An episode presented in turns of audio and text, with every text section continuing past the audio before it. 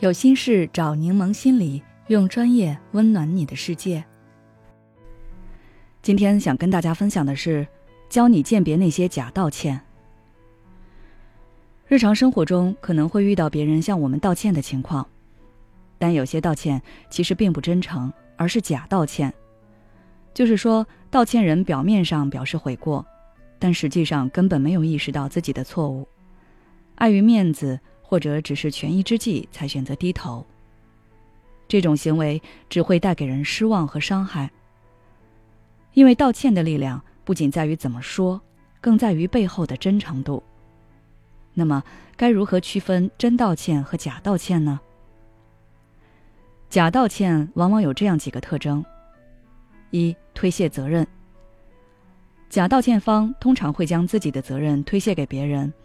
总是试图找各种各样的借口和理由来粉饰自己，以此证明自己行为的合理性。比如，我出轨是我不对，但要不是我每天回家，你总摆个臭脸，我怎么会出去找别人呢？二，道歉不详细。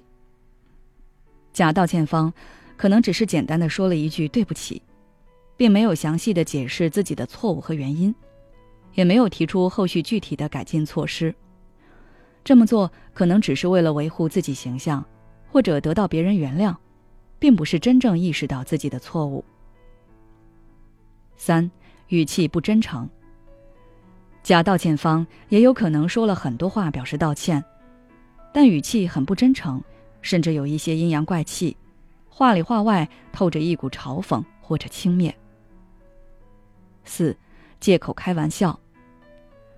还有一种假道歉会淡化事情的严重性，将自己对别人的伤害轻描淡写的带过。我们要警惕这种语言。比如，同事看似随口说了一句：“你不能再喝奶茶了，都胖成猪一样了。”你非常生气，质问他，可他说：“抱歉啊，只是开了个玩笑，没想到你这么敏感。”五，道歉附加条件。假道歉方可能会在道歉中安插自己的要求和期望，想通过道歉来满足自己新的要求。比如，不好意思哦，但你保证以后不许再提这件事。了解了假道歉的基本特征，我们也不难得出什么才是真诚道歉。首先，语气要诚恳，表达内心悔过之情的同时，也愿意承认自己对对方造成的伤害。并承担相应的责任。其次，要表达共情、换位思考、设身处地的想象。如果自己被这样对待，该是有多受伤，来和对方产生情感共鸣。最后，要有具体的改进计划，告诉对方自己会采取什么样的措施，来避免犯相同的错误。所以，遇到别人向你道歉时，你可以这样做：第一。倾听并观察。当别人向你道歉时，先静下心来倾听对方的道歉，保持一份警惕，观察对方的表情和态度，看是否有真诚的歉意和悔意。如果对方只是简单的道歉而没有任何改变，那可能是一个假道歉。第二，表达感受。如果你认为对方的道歉是假的，不要害怕表达你的感受。告诉对方，你希望看到的是真正的悔意和改变。